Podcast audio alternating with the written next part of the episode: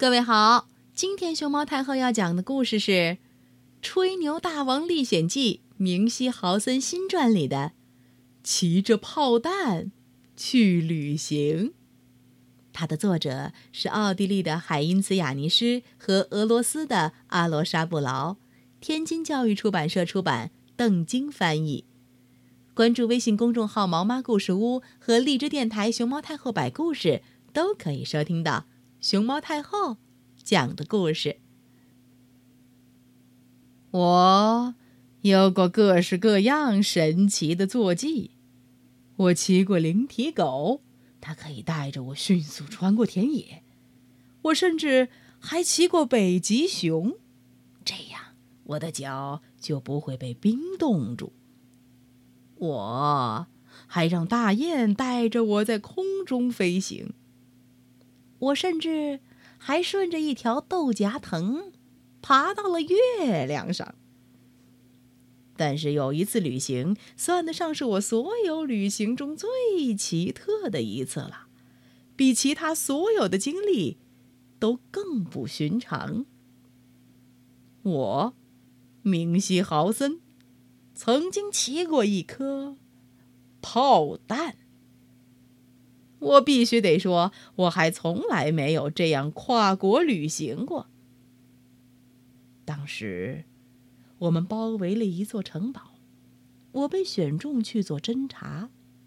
不过，做可比说难多了，因为这座城堡的城墙非常高，而且到处都有守军把守。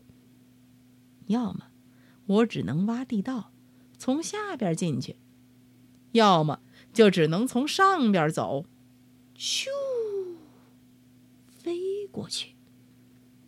我心里想着，嗯，离我不远处，一颗炮弹射来，来不及多想，哐的一声，我飞身一跳，坐上了这颗正在飞行中的炮弹。我紧抓住炮弹，新鲜的空气。迎面而来，飞行途中，我不断在想，要怎样才能从这座城堡中再次安全出去呢？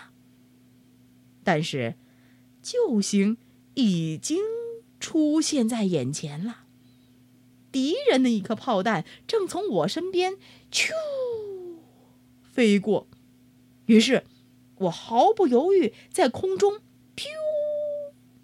就换成了这颗炮弹，哎呦！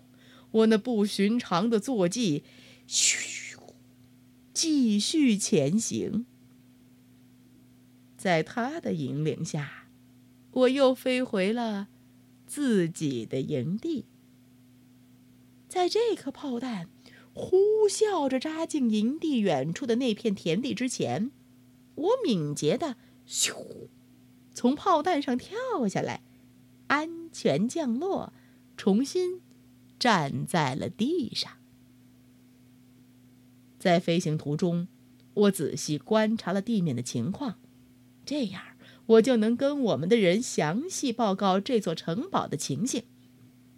就这样，我的任务圆满完成，而我，哦，只是美美的，喝了一杯，就从空中旅行中恢复过来了。嗯，这就是我骑着炮弹的旅行。记住了，我的朋友，我就是我，明西豪森。下一次，在我的历险记里再见喽。